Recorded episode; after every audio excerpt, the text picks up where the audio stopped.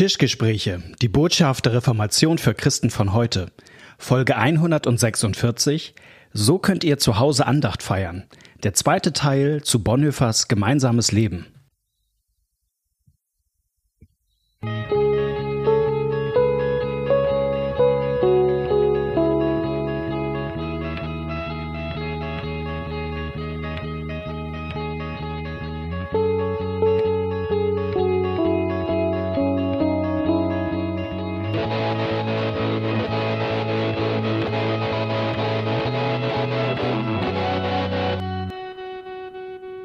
Herzlich willkommen bei einer neuen Folge von den Tischgesprächen. Mein Name ist Malte Detje, mir gegenüber sitzt Knut Nippe. Wir ähm, haben gerade etwas Längeres vor uns, eine kleine Themenreihe. Wir lesen bei den Tischgesprächen, bei diesem Podcast, ein Buch gemeinsam. Und das Buch heißt Gemeinsames Leben von Dietrich Bonhoeffer und ist eine reflektierte Betrachtung darüber, was christliche Gemeinschaft ausmacht und wie sie sich gestaltet. Ein Buch in fünf Kapiteln, darum fünf Folgen Tischgesprächen. Dazu, wir haben jetzt die zweite Folge. Es lohnt sich nochmal die erste nachzuhören, äh, wenn ihr jetzt quer einsteigt. Nicht, weil das unsere geistigen Güsse immer in allem die ergiebigsten sind, aber weil einfach das die Grundlage ist. Richtig. Und, und das ist immer so ein bisschen das Gefährliche, ähnlich wie bei Paulusbriefen, wenn man so das Praktische immer li nur liest und äh, den Anfang, so was Christus uns versöhnt hat, naja, das ist ja selbstverständlich. Äh, dann wird auch was schief. Und ich glaube, so ähnlich ist es ein bisschen in diesem Buch auch. Von daher gerne noch mal vergegenwärtigen, falls ihr es nicht getan habt. Oder am besten gleich selber lesen. Dietrich Bonhoeffer. Gemeinsames Leben. Die sehen nicht, wie du das Buch, die sehen nicht, wie du das Buch hochhältst. Die nicht vorhandene Mikro, Kamera. Genau. Malte hält das Buch vors Mikro. okay, zweites Kapitel. Nicht so viel Quatsch. Das, Kapitel, das ist in dem Buch das deutlich längste Kapitel. Ja. Also müssen wir heute äh, uns ranhalten. Und ja. das bedeutet nicht schneller reden, Malte. Danke für den Hinweis, liebe Regie. Worum geht es in diesem Kapitel der gemeinsame Tag? Ich sag mal ganz platt, viel hat damit zu tun, wie man gemeinsam Andacht feiert. Ja. In einer christlichen Hausgemeinschaft. Also wie Leute zusammen ihr geistliches Leben gestalten können, die im Grunde zusammen leben. Genau. So, also äh, das war bei Bonhoeffer damals im Grunde dieses Predigerseminar, diese angehenden Pastoren, die da waren, wie die quasi ihr geistliches Leben gemeinsam gestalten. Genau. Mit Morgenandacht, das hat den größten Raum. Genau, man könnte es natürlich übertragen aufs Familienleben, da können wir ja über Chancen und Grenzen am Ende auch nochmal sprechen. Das tut Bonhoeffer auch, ne? Also ja. Bonhoeffer ähm, ähm, schreibt zwar über eine konkrete Gruppe, die er, mit der er das eingeübt hat, mhm. aber in seinen ähm, Überlegungen wird deutlich, dass er das durchaus auch zum Beispiel für eine christliche Familie äh, bedenkt. Bedenkt. Und es gibt, und das ist vielleicht ganz interessant, es gibt auch Gemeinden, die so manches davon auch nach 45 versucht haben aufzunehmen. Also ich kenne auch in Hamburg zumindest ein, zwei, die so immer morgen, mittags, abends Andachten in ihren Kirchen hatten, um so Grundelemente es hat ja fast was Klösterliches, auch so, ja, so Ja, ja, genau. Es, genau. Also bei Bonhoeffer ist das, also wenn man das da erlebt hat, das war was Klösterliches. Mhm. Das war eine Kommunität, also eine christliche Lebensgemeinschaft auf Zeit. Es gibt drei Bereiche im Grunde vom gemeinsamen Leben, die er hier anspricht. Einmal die Andacht, mhm. Tischgemeinschaft, also gemeinsames Essen und Arbeit. Das sind so die großen drei, wobei das Thema Andacht ist die größte unter ihnen. Ja, und er hat später, ich glaube, das ist das vorletzte Kapitel, gibt es nochmal ein extra Kapitel zum Dienst. Ja. Wo natürlich das mit Arbeit auch nochmal aufgenommen wird. Aber genau, genau. aber für ihn hat der, Christ, äh, der christliche Tag hat was mit Andacht, mit gemeinsamer Andacht, mit gemeinsamem Essen und mit Arbeiten zu tun. Ja. Und es geht los mit einer mit einer mit einem Lobpreis auf den Morgen. Ja. äh, also naja, naja, das, das, dem, dem würde ich widersprechen. Äh, du hast letztes Mal gesagt, er fängt immer an mit einem Bibelzitat und das erste Bibelzitat ist: Lasset das Wort Christi reichlich unter euch wohnen. Also das ist, damit fängt er an. Ja. Also viel Bibel hilft viel. Das ist ja, das ist eine gute knapp Zusammenfassung.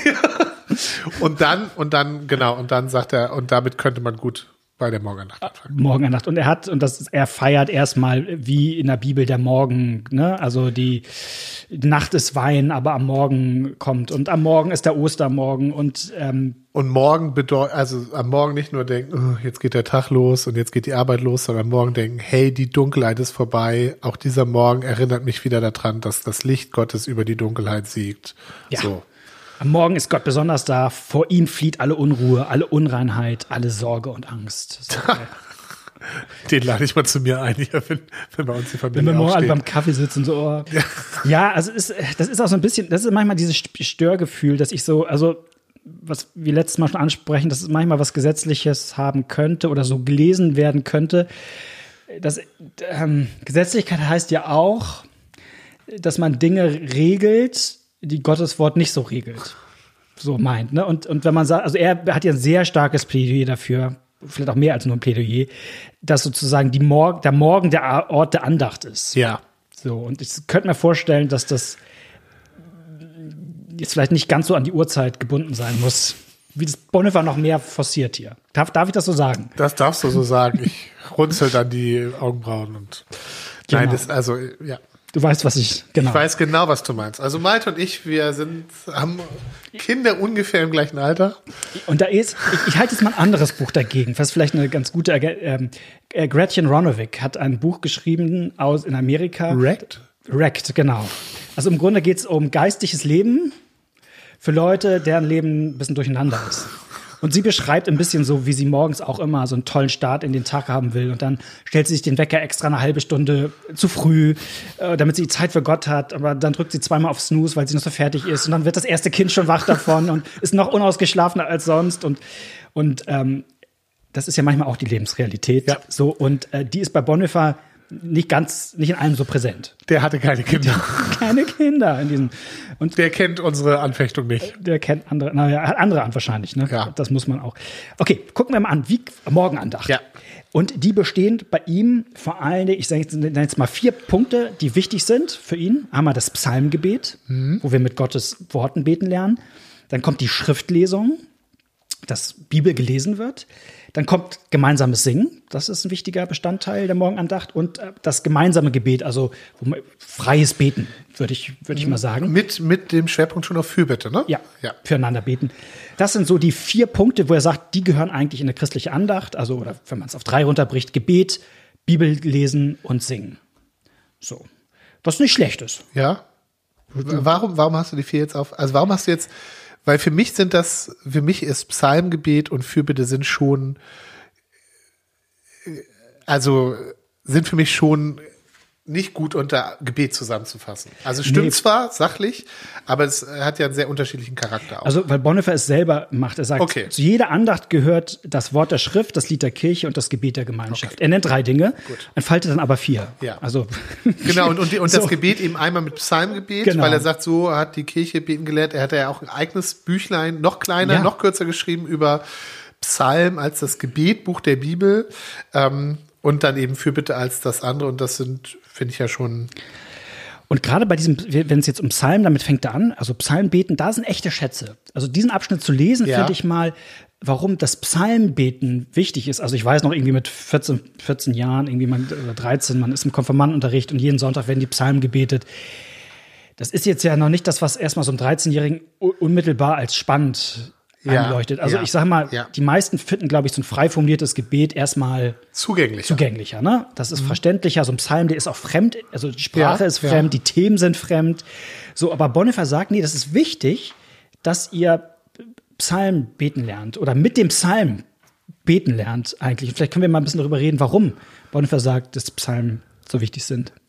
Naja, weil sie mich eben auch rausnehmen aus den Sachen, die äh, mir wichtig sind und mir nochmal einen ganz anderen Horizont geben. Ja. Also wir sind ja so, ähm, das muss immer authentisch sein, muss immer vom Herzen sein und so weiter.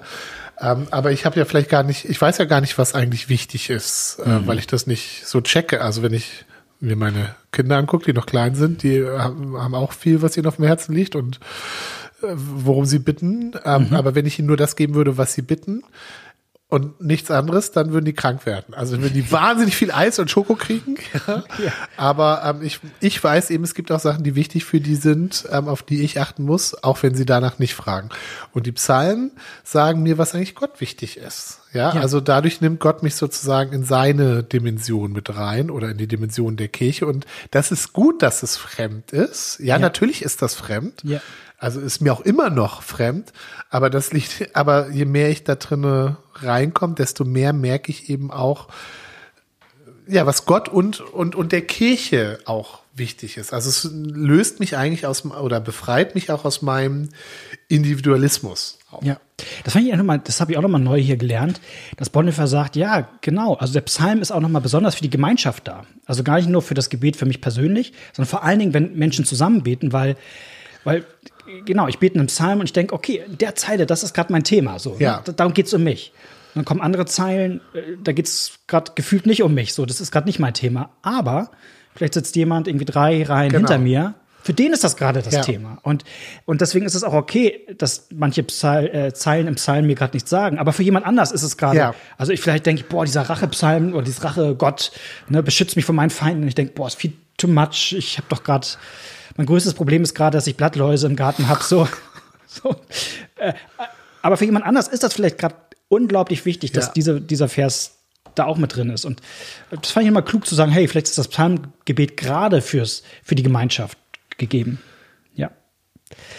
Es gibt ein Buch von Eugene Patterson ähm, über ausgewählte Psalmen, das, wo es darum geht, wo er sagt, das sind Psalmen, die mir helfen, aus dem, aus dem Kreis um mich selbst in die Gemeinschaft zu kommen. Also mhm. die sind besonders dafür geeignet. Also das ist auch genau dieser, dieser Gedanke. Psalms that summons, also die uns beschwören zur oder die uns mit in Gemeinschaft nehmen. Wir haben, glaube ich, auch schon über das Vaterunser geredet, ja. wie, also wo ich immer denke, wie wichtig mir das geworden ist, dass das ein Wir und uns Gebet mhm. ist. Ja, mhm. also ja. Gott will uns damit locken. Ja. Und und das ist ähm, ich kann es aus der Praxis sagen, ich bin auch relativ schlecht darin, eigentlich noch Psalm zu beten. Ich würde eigentlich gern bei mir selber auch diese Praxis haben, dem Psalter viel regelmäßiger durchzubeten, so. Aber ähm, was ich trotzdem merke, ist, wie oft mir einzelne Psalmabschnitte in den Kopf kommen, und im Grunde zu so einem Mini-Gebet ja. werden bei mir. Und ich denke manchmal, oh, das ist, also irgendwie glaube ich, also bringt der Psalter meiner Seele eine Sprache bei, die sie von sich aus nicht kann. Und das tut meiner Seele gut, weil Gott, also das sagt Bonhoeffer ja auch, dass das Interessante am Psalm ist, ist Gottes Wort an mich und mein Wort an Gott gleichzeitig. Mhm. So, und das kommt zusammen und, und worüber wir auch noch reden müssen, ist, wer betet eigentlich den Psalm im, im, im, im wirklichsten Sinne. Also sozusagen das, du weißt vielleicht, worauf ich hinaus will, auf Jesus. Ja, ja. ja. Sag mal was zu diesem Jesus. Kannst du mir was über Jesus sagen? Nein, also ne, ich, ich, ich denke äh, ich denk an unsere Zeit. Ähm, also das wäre jetzt ein bisschen unter, also ich habe eben, du, du hast über deine Defizite beim Psalm. Ja. Also wenn ich über meine Defizite gerade in dem Kapitel rede, oh dann ist ja die 30 Minuten aber voll. Ja.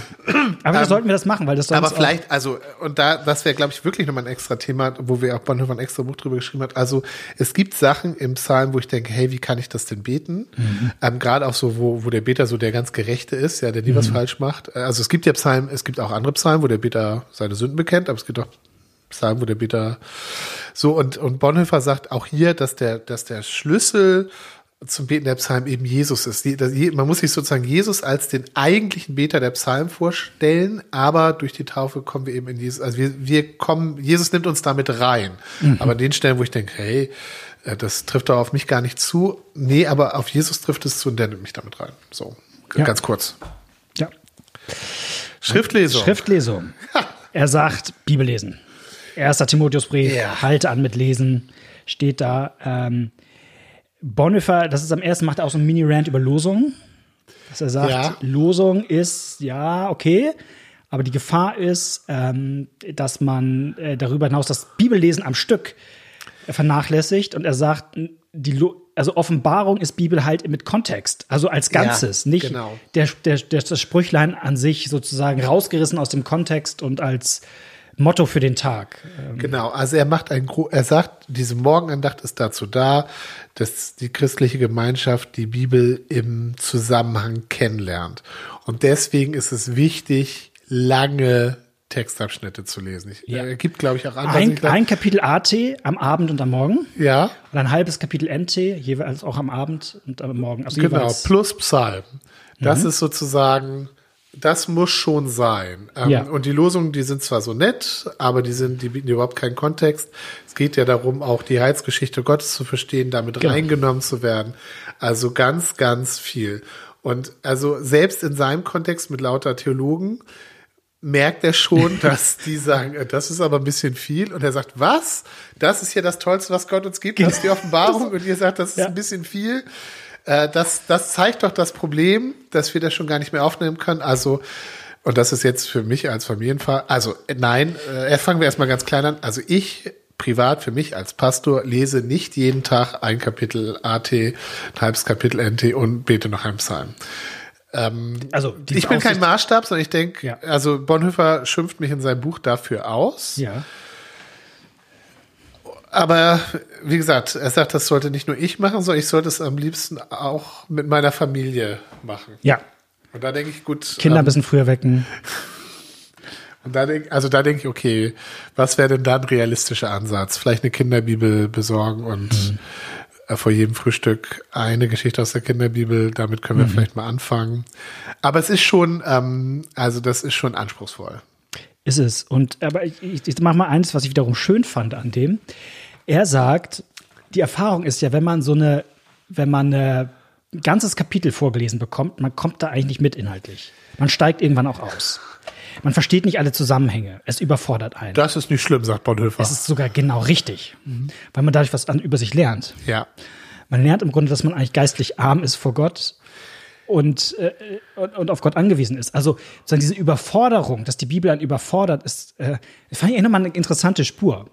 Weil ich will das ja so gerne eigentlich abarbeiten, die Bibel. Ne? Also ich komme sozusagen ja. zu mir und ich will das einmal so verstehen. Und dann habe ich es hab begriffen. Begriffen. Begriffen. Ja, schon ich habe es genau, ich habe es im Griff. Ich habe es im Griff, genau. Und er sagt, nein, äh, das ist völlig in Ordnung. Er ähm, sagt dann an irgendeiner Stelle, dass die reifen Christen ähm, eigentlich irgendwann auch merken, dass selbst wenn es nur die Losung wären, dass es zu viel wäre. Ja. also, eigentlich, also er sagt, dass eigentlich, eigentlich ist doch, wenn du, wenn du eine gewisse Reife erreicht hast, merkst du doch, dass es immer zu viel ist, egal wie kurz es ist.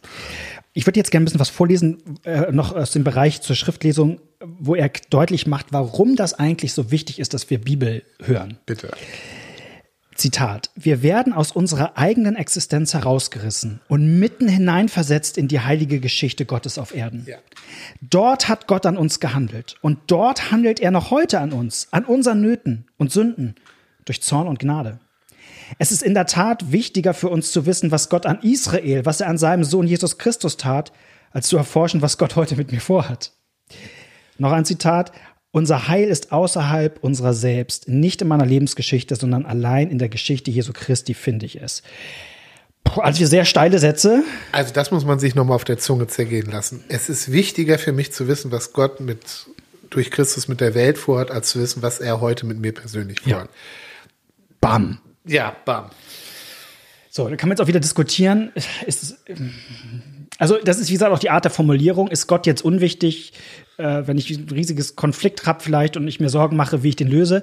So, so kann ich schüttel gerade den Kopf, nein, ist es nicht. Und nee. auch Bonhoeffer, auch das bekommt bei Bonhoeffer auch noch seinen Platz. Aber trotzdem finde ich die Aussage hilfreich zu sagen, das Wichtigere ist der größere Zusammenhang. Genau. Und es geht darum, also wenn ich es mal für mich übersetze, wenn ich Bibel höre, Bibel lese, das verändert meinen Horizont. Und ich sehe erstmal, und ich sehe, dass mein Leben ist sozusagen verborgen in der Geschichte von, Geschichte Israels, eine Geschichte Jesu Christi. Also ich im Grunde, ich, ich finde mein Leben da. So, ich muss gar nicht die Bibel jetzt in mein, mein Leben reinholen, ja. sondern ich entdecke im Grunde eher, dass mein Leben da, vorkommt. da in der Bibel vorkommt. Ja. Und das ist ja so ein bisschen, ist so ähnlich wie, es gibt mal so einen Philosophen, so einen christlichen äh, Johann Georg Hamann, der das mal sozusagen von sich so beschrieb, dass er, das war im Grunde sein Bekehrungserlebnis, dass er Bibel liest und, und, und sagt, ich merke auf einmal, das sind meine Geschichten. Ja. Also ich las die Geschichte des Volkes Gottes und ich dachte, hey, das bin ja, das ist ja meine Geschichte, ist, ist, ist, ist, ich stehe da am, am, am Schilfmeer und werde da von Gott durchgetragen, so, also gerettet. Also, und dass man das bei der Bibel entdeckt, diesen Blickwechsel, finde ich nicht schlecht, finde ich schon ganz gut. Ich finde es auch gut und trotzdem total herausfordernd. Total. Gerade auch für, also jetzt für uns, die wir predigen, weil es kommt ja schon, dass Leute sagen, ja, was, was hat das jetzt mit mir zu tun? Und man denkt so, warum gelingt es mir nicht, die Geschichte, äh, erstmal die Geschichte so rüberzubringen, dass die Leute sagen, oh cool. Hm. Und sich dann, also wenn ich denke, die Leute zahlen ja wahnsinnig viel Geld, um ins Kino zu gehen, eine, sich eine Geschichte anzugucken, die nichts mit ihnen zu tun hat, mhm. aber erstmal sich über eine Geschichte zu freuen, die sogar noch ausgedacht ist, Star Wars oder Marvel oder was weiß ich, und das toll zu finden. Und ähm, warum gelingt es uns nicht, die, erstmal die Geschichte, die in der Bibel steht, mit Gott und der Welt, dass die Leute sagen, oh, Wahnsinn, und dann mhm. zu entdecken, hey, und ich bin auch da drin. Aber wir haben das doch bei uns in den Gemeinden oft, ich weiß auch nicht, ob wir das trainieren oder bestärken, dass die Leute immer gleich so kommen. Das ist was für mich. So, also verstehst du, was ich meine? Mhm. Also, und ja, natürlich, also es geht ja nicht darum, aber ja. Die, diese, diese, ähm, diese erwartete Verkürzung ist auch, ist auch nochmal eine besondere Herausforderung. Ja. Heute auch eine andere Aufmerksamkeitsspanne, vermute ich mal, als vor 100 Jahren. Ja. Ganz 100 Jahre ist noch nicht her, aber ja. Aber wir nähern uns den wir großen Schritten dem, an. Ja. Gemeinsames Singen. Ja. Das ist auch. Das ist so jetzt, klassisch. Da jetzt, ist Bonhoeffer so richtig streng. Ja, da Bitte kommt, nicht mehrstimmig. Ja, da kommen jetzt auch so die, die Punkte, wo ich sage, das, jetzt wird es wirklich auch in Anführungsstrichen gesetzlich, weil jetzt Dinge zum Maßstab gemacht werden, die finde ich man aus der Bibel nicht so. Also man, man, kann sagen, man kann ja darüber diskutieren, ob man, wie man singt, aber das sozusagen so als krassen Maßstab zu machen. Ja. Da, also sein Argument ist, im Singen vereinigt sich die Gemeinde. Also im Singen, wenn wir gemeinsam singen, dann passiert ja was mit unseren Stimmen. Ja. Also wir kommen zusammen, wir tun was Gemeinsames. Ja. So, deswegen ist Singen ja in Gemeinschaft so cool, nicht nur alleine vor mich hin, weil, weil hier so, hier passiert was gemeinsam. Und jetzt sagt er, wenn jetzt aber Leute hier ausscheren und für sich einen Sonderpart beanspruchen wollen. Also äh, der eine will irgendwie noch eine Oberstimme singen, der andere meint, er kann nicht richtig singen und brummt als Buster tief unten rum und fällt auf. Da sagt er, ja, das, im Grunde sprengt man die Gemeinschaft damit. Ja, also ich finde mit seinen Regeln, ich finde, dass er mit seinen Regeln etwas deutlich macht, was ich sehr gut finde und ja. sehr hilfreich finde. Nur tatsächlich ist, sind die Regeln eher das, was das aufdeckt und sind die Regeln auch nicht die, die Lösung, ne? Die Lösung dafür. Mhm. Ähm, und ja, es gibt, also ich, ich nenne mal zwei Beispiele bei mir. Ähm, es gibt, es gibt ein Singen, was ich kenne, wo zum Beispiel die Band so laut ist, dass es völlig egal ist, ob ich mitsinge oder nicht. Mhm. Ja, also wo ich auch denke, ja, das ist jetzt, das ist so dieses ähm, emotional, diese emotionale Gemeinschaft, wo ich überwältigt werde durch mhm. ein Ding und ich kann mich da einklinken oder nicht, aber es ist eigentlich, es ist nichts Gemeinsames so. Und ich kenne ein Singen, wo man, äh, also auch das ist keine Regel, ich erzähle jetzt aus meiner Erfahrung, wo ohne ähm, Instrumentenbegleitung mehrere Leute singen und man wirklich auf die anderen hören muss mhm. und sich auf die anderen einstellen muss und wo ich denke, oh, das ist das ist aber gerade eine, eine tolle gemeinschaftliche Erfahrung, weil es sozusagen dieses ähm, ja, weil es dieses mhm. auf, sich aufeinander ein, das waren eher, wo man so ungeübt ist und so. Und ja, das heißt auch die Art, wie man singt, kann ähm, kann verschiedene Gemeinschaft ausdrücken, wo auch diese Sachen von Bonhoeffer mit, mit einer Rolle spielen, auch mit diesem Überborden. Und ich glaube, das versucht er mit den Regeln deutlich zu machen und das, da wird auch was dran deutlich. Und und trotzdem gibt es so einen Widerstand zu mir, zu sagen, grundsätzliches mehrstimmiges Singen äh, vom Teufel. Gut, so sagt er es nicht, aber er sagt, das ist schlecht. Nee, das hat da in der, also er sagt ganz klar, mehrstimmiges Singen hat in der christlichen Gemeinschaft nichts verloren. So ungefähr sagt er. So ungefähr. Und nur nüchtern, nicht ekstatisch. Ja.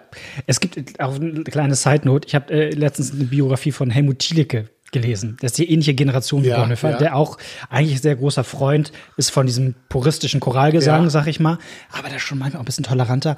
Und er erzählte ein Beispiel davon, wie sie sich mal sehr quasi auf die Leute eingelassen haben. Da singen sie, haben sie mal das mit Leuten das Lied so nimm denn meine Hände gesungen, ja. was ja kein klassischer Choral ist und sagt, oh, aber man kann ja heute auch mal ein bisschen emotional und auf die Leute zugehen. Und ich dachte, also krass, ne? Heute ist, ja. wer so nimmt denn meine Hände schon also ich, Heute gilt das als Klassiker. Genau. Mhm. So, also wie sich auch Maßstäbe verändern, mhm. was nüchtern ist und was ekstatisch ist. Mhm. Also so nimm dir meine Hände als im Grunde ekstatische mhm. als Lobpreis, also als, als Lobpreis-Song ja. damals zu. Emotionaler Lobpreis-Song. Ja, hätte ich, wäre heute auch nicht mein erster mhm. Impuls, aber so, so ändern sich manche Dinge. Gut. Was, ähm, genau, am Ende gibt es noch einen Abschnitt über, oder hier, das endet oder er, boah. Gemeinsames Gebet. Gemeinsames Gebet endet sozusagen die Andacht mit. Und äh, er sagt, hier geht es darum, ehrlich zu beten. Und, und er hat so gesagt, und da sind wir oft dabei, auch mal so zu kritisieren. Wer, wer betet wie gut, wer betet wie fromm. Und er sagt, ey Leute, das hat hier keinen Platz. So. Ein, Ein schlichtes Gestammel kann hier besser sein als das beste formulierte Gebet. Ja. Das ist, ähm, wir hatten das letztens ganz, wir haben einen Glaubenskurs bei uns in der Gemeinde und wir haben letztens einmal so ein bisschen einmal Gebet ausprobiert und jeder hat einen Satz gebetet. So, das ist total cool gewesen. So nicht diese langen Vorträge, so, die man manchmal hat im Gebet. Ähm, da konnte auch jeder mitmachen. Das, das fand ich schön. Nicht, dass man es jetzt so machen muss. Tischgemeinschaft. Die Andacht ist getan, sagt Bonhoeffer, aber er redet noch ein bisschen über das gemeinsame Essen. Und er sagt, und er hält auch ein Plädoyer fürs gemeinsame Essen und er sagt, von den Emmaus-Jüngern kann man schon lernen, ähm, dass Jesus Christus besonders da da ist, wo Menschen miteinander essen. So, und, und er sagt, dem muss man auch Raum geben. Es gibt manchmal, es gibt eins, der sagt, manche Leute nehmen sich auch zu wichtig. Sie denken immer, sie haben heute noch so viel vor, müssen so viel leisten und deswegen schlingen sie ihr Essen so herunter und sind eigentlich gar nicht präsent. Oder seufzen beim Essen, weil sie so im Stress sind oder machen nebenbei noch der Arbeit und das ist nicht in Ordnung. Nee. Ähm, Gott ruft uns durch das tägliche Mahl zur Freude, zur Feier mitten am Werktag. Ja. Genau, jede Tischgemeinschaft hat was Festliches, erinnert an Gottes Ruhe, an Gottes Sabbat. Das ist ein kleines, kleine Erinnerung. Finde ich auch, ist, bin ich theoretisch auch dafür. Das ist. Klingt gut. Oh. Klingt gut. Ja, praktisch ist, ähm, ist manchmal herausfordernd, ne? Kann man das so sagen? Das kann, ich nicke hier traurig und denke, oh. also wie oft ich sage, ja, fangt schon mal an, ne? Kennst du das? Ja, ja, Dass ja, ja. Sagt, Essen ist fertig, so, ja, fangt schon mal an, ich muss mal schnell einen Anruf machen und so. Oder ich bete, während andere schon essen. Auch das kann passieren. Immerhin haben es noch geschafft. Arbeit. Das ist, ähm, ja, er sagt, jetzt hab, haben wir gebetet morgens, wir haben eine kleine Andacht gefeiert. Aber der Rest des Tages ist Arbeit. Dienst, ja. Ist Dienst, ist Arbeit, das ist auch gut so. Ähm, das ist auch Gottes Gabe an uns, damit, weil wir haben noch den alten Adam, die alte Eva an uns, das, was die Bibel das Fleisch nennt. Und das neigt zur Trägheit, zur Bequemlichkeit und das bekämpft Gott. Würden wir heute vielleicht wahrscheinlich die meisten auch ein bisschen anders sagen in der Sprache. Bekämpft Gott durch die Arbeit. Ja, heute, ja. Vermute heute ist Arbeit Selbstverwirklichung. Und nicht. Ist genau das Gegenteil eigentlich, ne? Also ist eigentlich, da werden unsere Träume verwirklicht, so, ne? Mhm.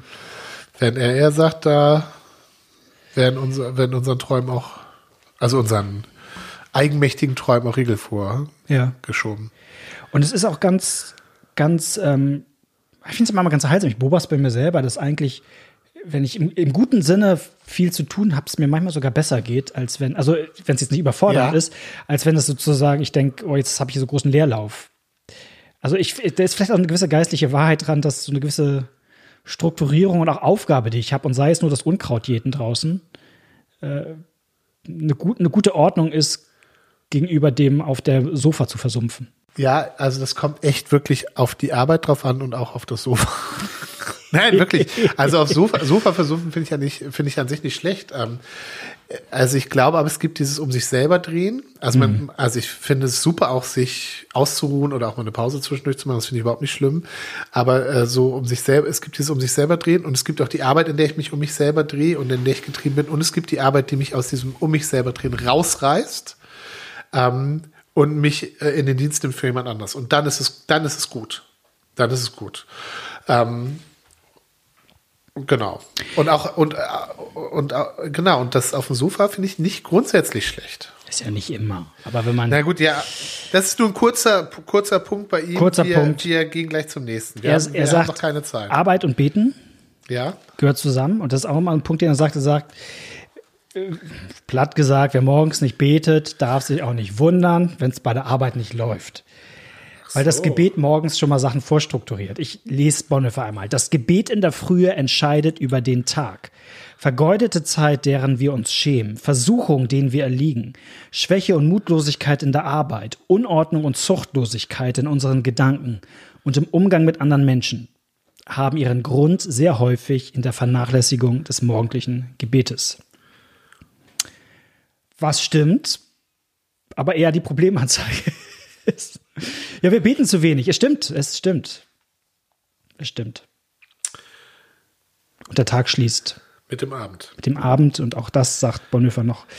Am besten mit einer Abendandacht. Am besten lassen wir Gott das letzte Wort haben, den letzten Gedanken am Tag und gehen dann ins Bett. Und das finde ich eigentlich einen schönen Gedanken. Wir werden müde und jetzt fängt Gott an zu arbeiten. Ja. Oder was heißt fängt an, ne? Also, Aber Gott arbeitet. Gott arbeitet weiter, genau. weiter. Und das ist ja auch eine Frage von Perspektive. Dass wenn ich abends irgendwie denke, oh, was habe ich heute alles nicht geschafft, ich mir eigentlich sagen kann, naja, es gibt äh, ja noch jemand anders. Mit unserer Macht ist nichts getan. Wir sind ja bald verloren, sagt jemand anders mal. Soweit, vielleicht nee, mal. Nee, nee, nee, noch. Ich finde, dass das, ähm, du hast es in, dein, in deinen Notizen, hast du es noch extra, ähm, extra markiert. Das finde ich auch gut, äh, dass der Ort für die gegenseitige Sündenvergebung ja. noch am Abend ist. Also das finde ich nochmal eine ja. gute, einen guten Hinweis, gute Erinnerung. Wer sein Gesangbuch hat, äh, findet oft am Abend äh, hinten bei uns die komplett abgedruckt. Das ist das Abendsbeten. Da ist auch die gegenseitige Vergebungszuspruch drin. Wir haben es im Luthers Abendsegen ja. ähm, explizit nochmal, dass er uns vergebe. Alle unsere Sünde, wo wir Unrecht getan haben. Genau. Ähm, das ist, glaube ich, gut, irgendwie von dem, was man am Tag verbockt hat, freigesprochen zu werden noch. Und jetzt kann man sich ja mal überlegen, also jedenfalls ich überlege das, äh, wie kann das in meinem Alltag oder im Alltag meiner Familie Gestalt gewinnen? Wir sind boy, ja hier boy. nicht auf einer christlichen Freizeit, äh, wo wir ja. so, also da auf, auf christlichen Freizeiten oder auch auf so Rüstzeiten oder auch mhm. auf, ähm, ich mache so eine Langzeitfortbildung, wo wir auch immer so Kurswochen haben und da findet sich manches davon auch wieder, so mit Morgen- mhm. und Abendandacht und so. Mhm. Aber in, im normalen Leben eines christlichen Haushalts oder eines christlichen Pastorenhaushalts, jedenfalls äh, wenn es im Hause Nippe ist, ist das schon, äh, bin ich jetzt am überlegen, was kann man davon ja. ganz klein. Ich dachte das auch. Ähm genau. Das führt jetzt ja ins Persönliche, was vielleicht nicht, nicht nur ihr seinen Raum hat, aber ich finde, das ist ja genau die Frage und ich, äh, das muss ja auch jeder vielleicht persönlich gucken, das mal zu lesen und zu gucken, hey, wo sind da, wie kann ich das adaptieren?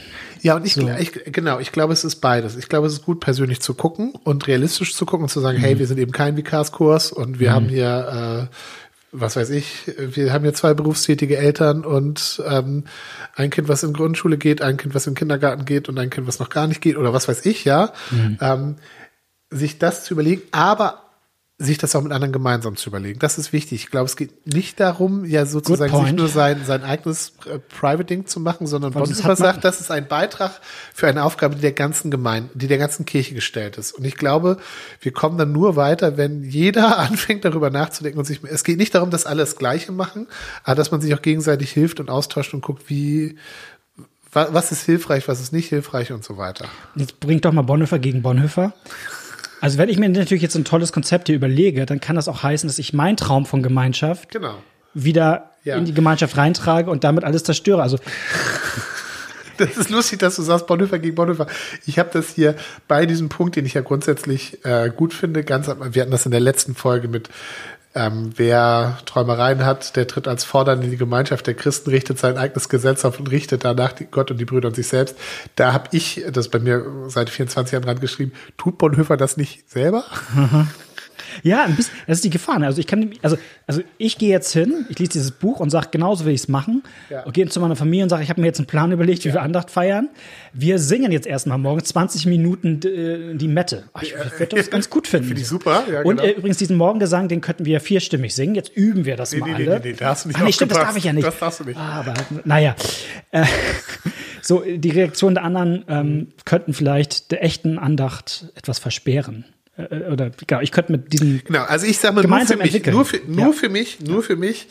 Ich fühle mich dadurch, ich fühle mir auf die Füße getreten, dass ich denke, ja, Mensch, da ist, da ist, äh, könnte ich noch, könnte sich bei mir noch was ändern, sollte sich bei mir noch was ändern. Ja. Trotzdem, was ist realistisch, was ist praktisch und das muss ich ähm, im Austausch mit meiner äh, Hausgemeinschaft ja. ähm, aber auch im Austausch mit äh, Brüdern und Schwestern. Also zum Beispiel, wir haben vorhin schon so ein bisschen, mhm. ähm, das ist eine gemeinschaftliche Aufgabe auch. Ja. ja. So viel mal für heute. Schön, dass ihr mit dabei wart. Wir machen in zwei Wochen weiter. Ähm, genau, und irgendwann nach, diesem, nach dieser Reihe über gemeinsames Leben werden wir auch wieder uns euren Fragen widmen. Also schreibt gerne, wenn ihr grundsätzlich Fragen zum Thema Glauben habt, Bibelstellen, die ihr ausgelegt haben wollt. Ja, ja, aber die nächsten Wochen machen wir jetzt erstmal hier. Ja, ja, aber wir müssen ja, ja schon sammeln für dann, was kommt. Knut, schreibt eine E-Mail an Tischgespräche at gmx.net Tischgespräche mit AE und dann freuen wir uns, wenn ihr in zwei Wochen wieder mit dabei seid. Tschüss. Bis dann.